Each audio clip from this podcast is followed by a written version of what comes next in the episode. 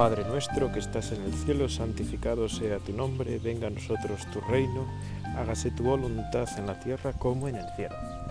Danos hoy nuestro pan de cada día, perdona nuestras ofensas, como también nosotros perdonamos a los que nos ofenden. No nos dejes caer la tentación y líbranos del mal. Amén. Qué bien, Señor, este rato de oración en este tiempo veraniego, ¿verdad? Bueno, yo al menos cuando lo estoy grabando es verano Igual tú, como esto se puede escuchar en cualquier momento del año, pues lo estás escuchando en pleno invierno con un frío que pa' qué y tal, pero yo aquí estoy paseando por Granada grabando esta meditación a 35 grados, temperatura que me encanta, que debería ser así toda la vida y todo el año y dando gracias a Dios, ¿verdad? Dando gracias a Dios que todo nos lo ha dado gratis, como decía el Evangelio de hoy en misa, aunque no es el que vamos a contemplar, pero permíteme, ¿verdad? Lo que habéis recibido gratis, dadlo gratis. Bueno, pues la mayor parte de las cosas, ¿verdad?, que disfrutamos en la vida son gratis. Es verdad que el dinero es necesario, es importante en la vida, pero no es lo, no es lo único ni lo más importante. Las cosas más importantes, las cosas que más nos hacen disfrutar, son gratis y gratis las hemos recibido de Dios y gratis las tenemos que dar a Dios, también a los demás. Y por eso, qué, maravilla poder estar este rato de oración contigo. Quizás tú tengas suerte y estés ahí delante del Santísimo en oratorio, en la capilla, en la iglesia, en la parroquia. O quizás estés como yo paseando, ¿verdad? Y bueno, también pasear para rezar es una cosa hermosa, ¿verdad? Porque bueno, pues porque podemos contemplar la creación de Dios, ver todo lo que nos ha regalado para disfrutar en este mundo. Y es que Dios, ¿verdad? Nos ha regalado el mundo para que a través de Él, a través del mundo, lleguemos a Dios. Y eso es una maravilla, eso es una pasada.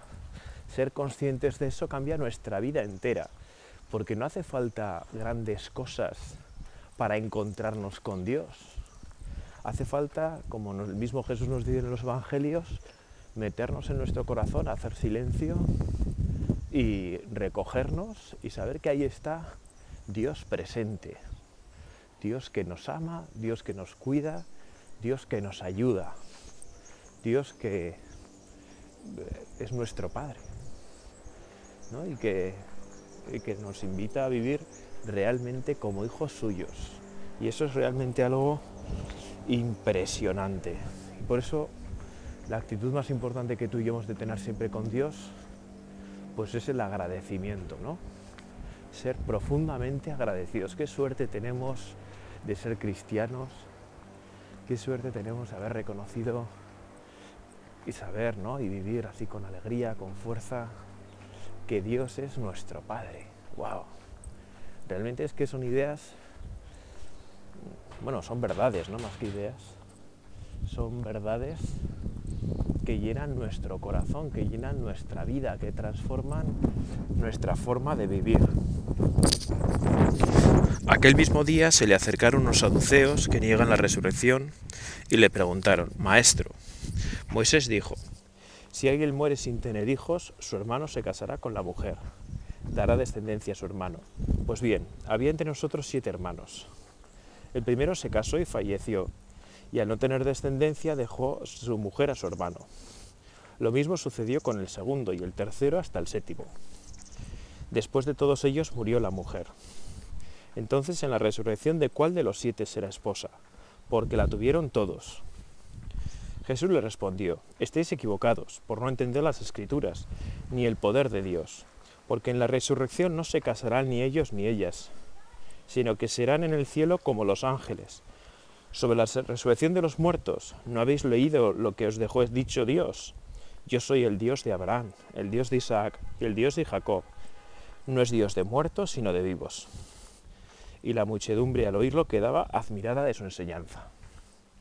¿verdad? Siempre nos encontramos en los evangelios a los fariseos, saduceos, escribas, sacerdotes, una serie de personas ¿no? que buscan eh, encontrar en falta a Jesucristo para quitarle la razón, ¿no?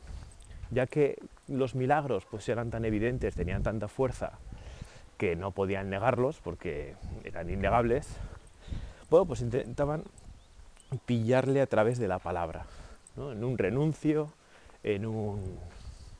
bueno, lo que fuera, ¿no? Para poder decir al pueblo, no, veis cómo este no es el Mesías, ves cómo este no es el Cristo, etcétera, ¿no? Y entonces siempre están, ¿verdad? Pues juntándose unos u otros para intentar cazar a Jesús. Y es algo que nos tiene que dar pena, ¿no? Tiene que mover nuestro corazón. Que realmente haya personas con esos deseos de hundir a Jesucristo. Y lo mismo que ocurría entonces ocurre hoy. No ha, no ha cambiado demasiado la historia, no ha cambiado demasiado la vida, ¿no? Hoy se sigue acudiendo muchos a Jesucristo, a los evangelios, a la Sagrada Escritura, a la Biblia, a la iglesia, para ver en qué podemos o en qué pueden pillar en un renuncio, ¿no? Pillar en algo en lo que poder acusar, lo que poder decir, no, ves cómo, no hay que seguir, ves cómo no hay que estar ahí, pues porque tal. Lo maravilloso de, de las veces que lo intentan contigo, Jesús, es que nunca lo consiguen, ¿verdad? Tú siempre, como tú eres la verdad, pues todo aquel que va a, golpear contra la verdad se estrella. Eso es lo que ocurre siempre. También a nosotros nos va a pasar ¿eh? que las veces que intentemos salirnos con la nuestra y la nuestra no sea la de Jesús, pues como los saduceos, como los fariseos, como los escribas, sacerdotes, nos vamos a estrellar. ¿no? Porque Jesús, tú eres la verdad, el camino y la vida y todo lo que va en contra de, ese camino verdad y vida, pues está condenado a estrellarse, a, perderse. Por eso, verdad, en este rato de oración te queremos pedir, Señor, pues haznos humildes, ¿no? Como decía Santa Teresa de Jesús, la humildad es andar en verdad. Pues ayúdanos a andar en verdad, ayúdanos a caminar en la verdad, ayúdanos a caminar en ti, Jesús, porque tú eres la verdad tú eres, eres la vida, ¿no? Y, bueno, pues necesitamos de tu ayuda para poder caminar así. Porque nosotros solos, pues siempre tendemos a perdernos, ¿no? Siempre tendemos a, a liarnos solos. Y a mí siempre me ha llamado la atención este ejemplo tan rocambolesco que ponen los saduceos para negar la resurrección. ¿no? Esa, esa viuda negra que diríamos ahora, ¿no? esa mujer que la pobre, pues qué desgracia, ¿no? Cada nuevo hermano que se casa, con la que se casaba moría. Moría sin dejar hijos, lo cual era visto como una maldición, ¿no? Y, y bueno, realmente, pues qué pobre mujer. Y qué pobres también los, los maridos, ¿no? En esa historia todos van muriendo sin dejar descendencia. ¿no? Y la gran pregunta de esos dios es, bueno, ¿y en el cielo, en ese cielo que tú dices que existe, qué va a pasar con todos estos? Porque todos la tuvieron como mujer. ¿No? Jesús en este Evangelio nos explica también un poquito, ¿verdad?, cómo el matrimonio termina eh, con la muerte, ¿no? De tal modo que en el cielo no habrá esposos, no habrá esposas, no como tal, no habrá matrimonio. Algo que realmente pues, nos cuesta entender y sobre todo os cuesta entender más a los que vivís en el matrimonio. Pues porque cuando las cosas van bien, van muy bien, ¿no? Y aunque siempre en el matrimonio hay dificultades y tenemos que rogar para que haya menos, para, para que la cosa vaya bien en cada matrimonio, en cada familia, bueno, pues la mayoría o muchos van muy bien, se quiere el mucho y, no pueden entender la vida sin el otro. Entonces no pueden entender a veces cómo sea la vida en el cielo, ¿verdad? Pero bueno, nosotros hoy queremos poner nuestra confianza en el Señor, sabiendo que lo que Él ha dispuesto es sin duda lo mejor y que no cabe equivocación ni error en los planes de Dios. Estáis equivocados por no entender las escrituras ni el poder de Dios, porque en la resurrección no se casarán ni ellas ni ellos, sino que serán en el cielo como los ángeles. Y ¿no? Bueno, pues esa ¿Cómo será el cielo? Bueno, pues lo que sabemos es que será una gozada, ¿no? Que será el esplendor máximo, donde no habrá freno de nada, donde siempre estaremos conociendo más la verdad de Cristo, donde estaremos siempre amando más en el Espíritu Santo, ¿no? y donde todo será un gozo cada vez mayor, ¿no? No será, ¿no? Como a veces se representa, pues unas nubes, unos ángeles tocando la cítara o tocando el arpa, que dices, bueno, qué bien, pero toda la eternidad así, qué rollo. No, el cielo no es un rollo, es todo lo contrario. Porque en Dios no hay aburrimiento, en Dios no hay cansancio. Todo en Dios es actividad plena, absoluta. Y, y se da una actividad plena y absoluta en una continua inteligencia de conocer más, pero sin cansancio, sin esfuerzo, ¿verdad? Porque en la Tierra el estudio pues cuesta esfuerzo, hay que vencer el cansancio, hay que vencerse a uno mismo, ¿no? Eh, el conocimiento cuesta esfuerzo. ¿No? En el cielo el conocimiento no costará esfuerzo. Será un gozo aprender. A veces de eso tenemos experiencia en la tierra, ¿no? Cómo estudias y estás disfrutando tanto ese rato de estudio que, que wow, qué pasada, ¿no? Y cuando uno aprende así, pues realmente es impresionante, es una pasada. Bueno, pues el cielo será un conocimiento perfecto que se irá perfeccionando cada vez más. Porque Dios siempre es infinito, Dios siempre es infinito y nosotros siempre somos finitos.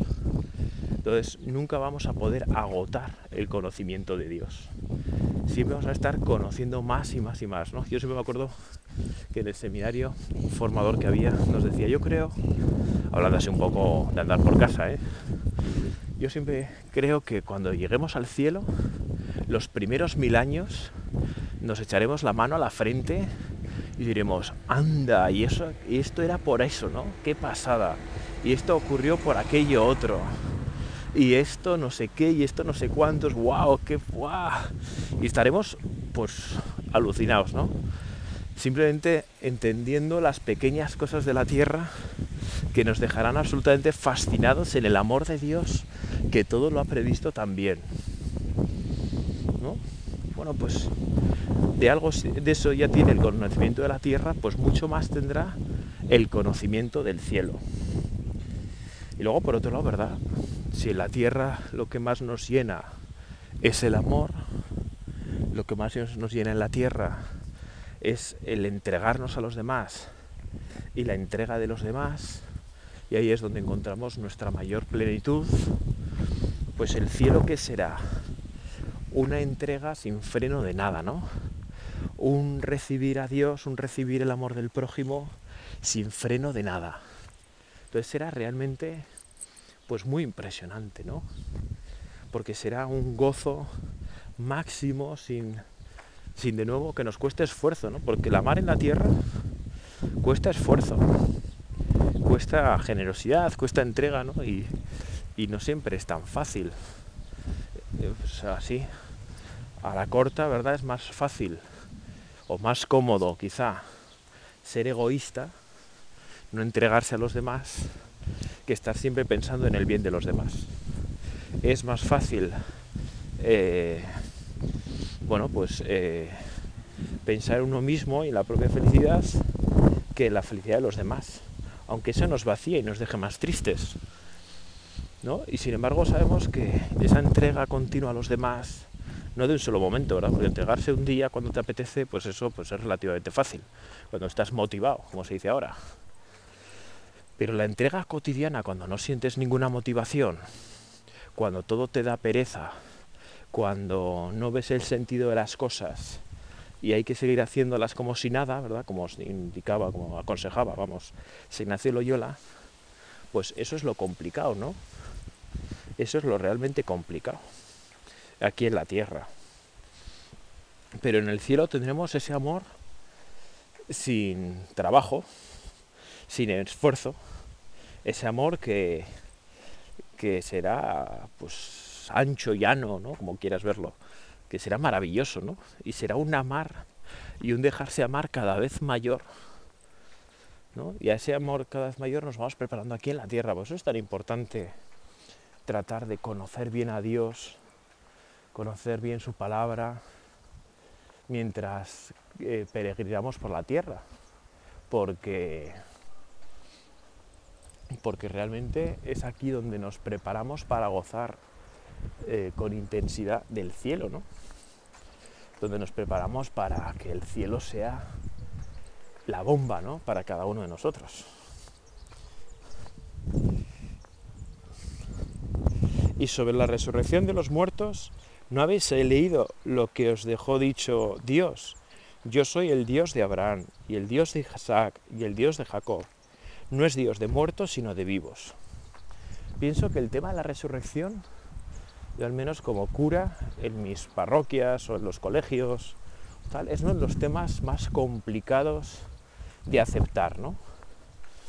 Quizá por eso que igual ya os he comentado alguna vez, porque a mí me parece una de las mayores dificultades de la fe cristiana, de la revelación de Cristo, es que parece demasiado maravilloso, ¿no?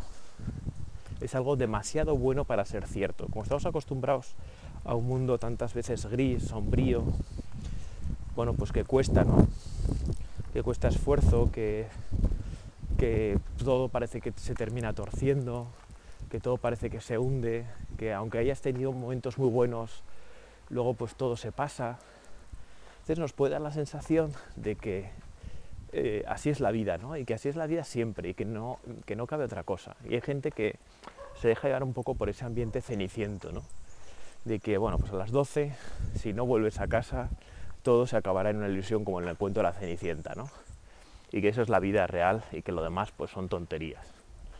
Claro, cuando Jesús nos habla con tanta fuerza de la resurrección y de volver a una vida nueva, de volver a, algo tan distinto, tan sorprendente, tan maravilloso, muchas personas dicen, bueno, esto es que suena demasiado bien. Y como suena demasiado bien, no me lo puedo creer. Oh, Señor, nosotros queremos tener una fe grande, que acepte tus palabras, que, que, se goce, ¿no? que disfrute.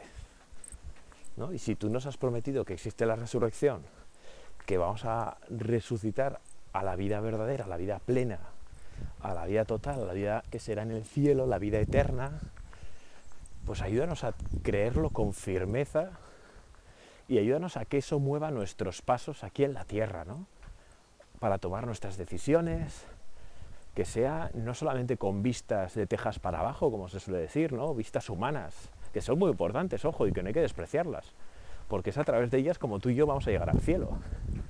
Pero que no, se, no corten la trascendencia, ¿no? sino que el mirar de tejas para abajo nos ayude a mirar también de tejas para arriba. Y que y la resurrección, ¿no? que es la gran esperanza del ser humano, pues realmente nos lleve a, mirar más a Dios y menos a nosotros mismos. ¿no? Que es que es muy fuerte, o sea, es que Dios nos promete cosas tan grandes que tienen que calar profundamente en nuestro corazón. Te lo queremos pedir, Espíritu Santo, en este rato de oración. Haz, Señor, que la fe cristiana, la revelación de Jesucristo, cale profundamente en nuestro corazón. Que realmente sea lo que mueva nuestro corazón, lo que nos transforme, lo que lo que guíe nuestros pasos, lo que nos mueva, ¿no? Anunciar el Evangelio, anunciar la buena noticia a todos para que todos puedan disfrutar de esta alegría tan profunda y tan estupenda. Qué grandes, ¿verdad? Las palabras, tus palabras, Señor, en el Evangelio. Y sobre la resurrección de los muertos, ¿no habéis leído lo que os dijo Dios? Yo soy el Dios de Abraham, el Dios de Isaac y el Dios de Jacob no es Dios de muertos, sino de vivos. ¿No? Es que es verdad. Para Dios todos están vivos. Es verdad que nosotros pues, tenemos que hablar de una forma para entendernos, ¿no? para que la comunicación sea un poco fácil y, no nos liemos mucho. Y hablamos de los muertos y de los vivos. Pero, en sentido estricto, realmente para Dios todos están vivos. Para Dios no existen los muertos. Como, como si no tuvieran vida, porque Dios ha creado el alma que es sempiterna, se dice en teología, ¿no? que es inmortal, tiene comienzo, por eso no es eterna, porque es semi-eterna, tiene comienzo, pero no tiene fin, porque Dios la sostiene ya para siempre en su existencia. Entonces, Eh, ¿Qué es la resurrección? Bien, lo sabemos, ¿no? Pero siempre viene bien recordarlo, ¿no? Una meditación más sobre la resurrección, pues más todavía. La resurrección es la reunión de nuevo otra vez del cuerpo y el alma. El mismo cuerpo que enterramos en debilidad, ¿no? En nuestros funerales, en los cementerios o que ahora se incinera, ¿no? volverá a reunirse un día con el alma que lo volverá a dar forma y le hará ser quien es. Y el mismo alma se reunirá con el mismo cuerpo glorificado, transformado. Por eso aquí nos viene bien, ¿verdad? Mirar a Cristo resucitado, ¿no? Porque ya vemos que el cuerpo de Cristo resucitado es distinto a, nuestros cuerpos humanos, naturales aquí, bueno, naturales, terrenos, ¿no? Por decirlo así mejor que realmente pues su cuerpo eh, tiene propiedades que los nuestros no tienen, ¿no? Jesús resucitado se presenta en medio del cenáculo eh, atravesando las paredes y las ventanas, ¿no? no entra por la puerta. Entonces, bueno, ya vemos que el cuerpo resucitado tiene propiedades que el cuerpo terrenal no tiene, porque es un cuerpo totalmente llevado por el espíritu, gobernado por el espíritu. ¿no? ¿Cuál es el problema del pecado en el ser humano? Pues que ha roto esa perfecta armonía entre el alma y el cuerpo. De tal modo que el alma pues no siempre tiene fuerza para guiar el cuerpo por, por los caminos de Dios, ¿no? Y el cuerpo pues a veces es un lastre para el alma. Y a veces el alma incluso ni apetece, ¿no? Las cosas de Dios. Bueno, en el cielo, tras la resurrección de los muertos, ¿no? como decimos en el credo domingos, la que creemos firmemente y te queremos pedir que creamos todavía más firmemente, ¿verdad? que mueva de verdad toda nuestra vida, ¿no? pues que realmente, realmente es, es el centro de nuestra fe. El centro de nuestra fe está puesto en la resurrección de Cristo y en nuestra futura resurrección, que un día tú y yo vamos a resucitar, que esto no es solo para Jesús, que además no tendría sentido que fuera solo para Jesús, porque a Jesús pues propiamente no le hacía falta resucitar, al Hijo de Dios no le hacía falta encarnarse, no le hacía falta resucitar, todo es en vista hacia nosotros los hombres, ¿no? Entonces, la resurrección es esa nueva reunión de nuestros cuerpos humillados por la muerte a consecuencia del pecado, con nuestras almas. Para de alma y cuerpo, ¿no? De todo lo que somos, porque la persona humana es esa, eh, ese espíritu encarnado o ese, esa carne espiritualizada, ¿no? Que es ahí donde se da en realidad. Eh, y por eso, ¿verdad? Pues la resurrección ha de marcar nuestra forma de vivir aquí en la tierra. Y por eso el, no damos culto al cuerpo, ¿verdad? Como ahora parece que dan muchas personas, ¿no? Que su cuerpo es lo principal y que su deporte, su comida, su, bueno, pues todas esas cosas, ¿no? De las cuales yo no soy muy experto porque como no hago culto al cuerpo, pues a veces parece que sustituye a Dios por el cuerpo. Entonces, todo lo que pudiera dar a Dios lo doy al cuerpo. Pero también es verdad que el cuerpo lo cuidamos, porque tiene una dignidad impresionante, ¿no? Porque el cuerpo es templo del Espíritu Santo, porque el cuerpo eh, está llamado a resucitar en Cristo para la vida eterna.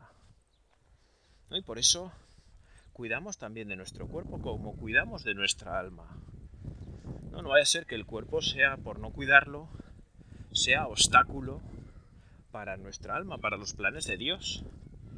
¿No? Dios quiere contar con nosotros enteros, como somos, personas, alma y cuerpo. Por bueno, pues un cristiano cuida su cuerpo o trata de cuidarlo para gloria de Dios. Porque, ¿verdad? Esto lo hemos hablado en tantas meditaciones, tantos sacerdotes.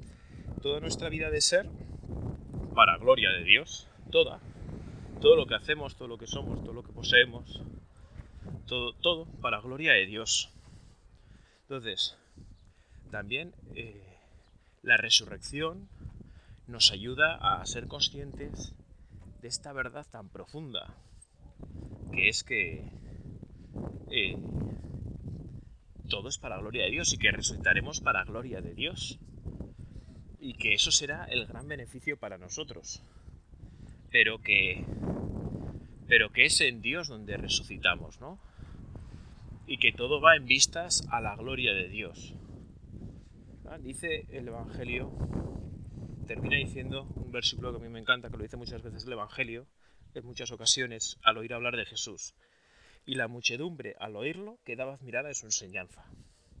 Creo que en estos ratos de oración, estas meditaciones, como decía, ¿verdad?, el Papa Emérito Benedicto XVI, eh, es importante que pidamos esa admiración, ¿no? Como todas esas muchedumbres se admiraban de Jesús, de su palabra, de su enseñanza, de sus milagros, que también tú y yo, cuando, sobre todo cuando contemplamos el Evangelio, ¿no? que es la palabra de Dios viva, Jesús que nos habla, que realmente nos admiremos, aunque a veces no lleguemos a comprender el sentido profundo de todo, aunque haya palabras que nos superen, pero que pidamos esa admiración, ¿no? ese mirar fijamente hacia algo con sorpresa, con, con gozo, con entusiasmo, con ganas de que eso se haga vida en nosotros, ¿verdad? Nosotros te queremos pedir, Señor, que la palabra se haga vida en nosotros que Jesús se haga vivo, se haga vida en nosotros, que nosotros seamos reflejos de Cristo en medio del mundo. Algo pues que nos puede costar por nuestro pecado, por nuestra debilidad, por nuestra condición humana, pero que es realmente lo que más va a llenar nuestra vida, que es realmente lo que más va a llenar nuestro corazón.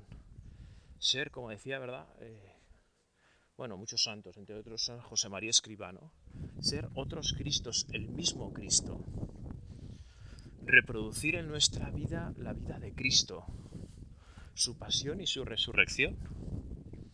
Y para eso vivir muy unidos a Jesús por el Espíritu Santo. Y la que más nos ayuda sin duda alguna en ese sentido es la Santísima Virgen María. ¿Por qué? Pues porque María vivió íntimamente unida a Jesús durante toda su vida. Yo siempre he pensado ¿no? que Jesús y María, perdón, María, cada vez que hablaba con Jesús rezaba. Tenía su rato de oración. Pues María, ayúdanos a tener esa presencia de Dios, ¿no? A vivir en esa presencia de Jesús que nos acompaña siempre, que nos ayuda, que nos acompaña, que nos fortalece, que nos corrige, que nos ama hasta el extremo. ¿no? Para que también nosotros, eh, como las muchedumbres del Evangelio, nos admiremos, para que también nosotros eh, bueno, pues sepamos disfrutar de tu presencia entre nosotros, para que también nosotros vivamos con, la resurrección presente en nuestra vida, ¿no? que al fin y al cabo es lo que más nos llena de esperanza. Porque en los momentos duros, difíciles, que todos tenemos un momento u otro lado de la vida, ¿no? Pues pensar que vamos a resucitar, pensar que que los problemas no tienen la última palabra, que ni siquiera el pecado o la muerte tiene la última palabra, pues nos llena de fortaleza. ¿no? Nos ayuda a aguantar con paciencia cuando no podemos hacer otra cosa. Pues ayúdanos María a vivir unidos a Jesús, porque cuando tenemos a Jesús lo tenemos todo. Cuando Jesús nos falta, nos falta todo. Dios te salve María, llena eres de gracia, el Señor es contigo, bendita tú eres entre todas las mujeres y bendito es el fruto de tu vientre Jesús. Santa María, Madre de Dios, ruega por nosotros pecadores, ahora y en la hora de nuestra muerte. Amén.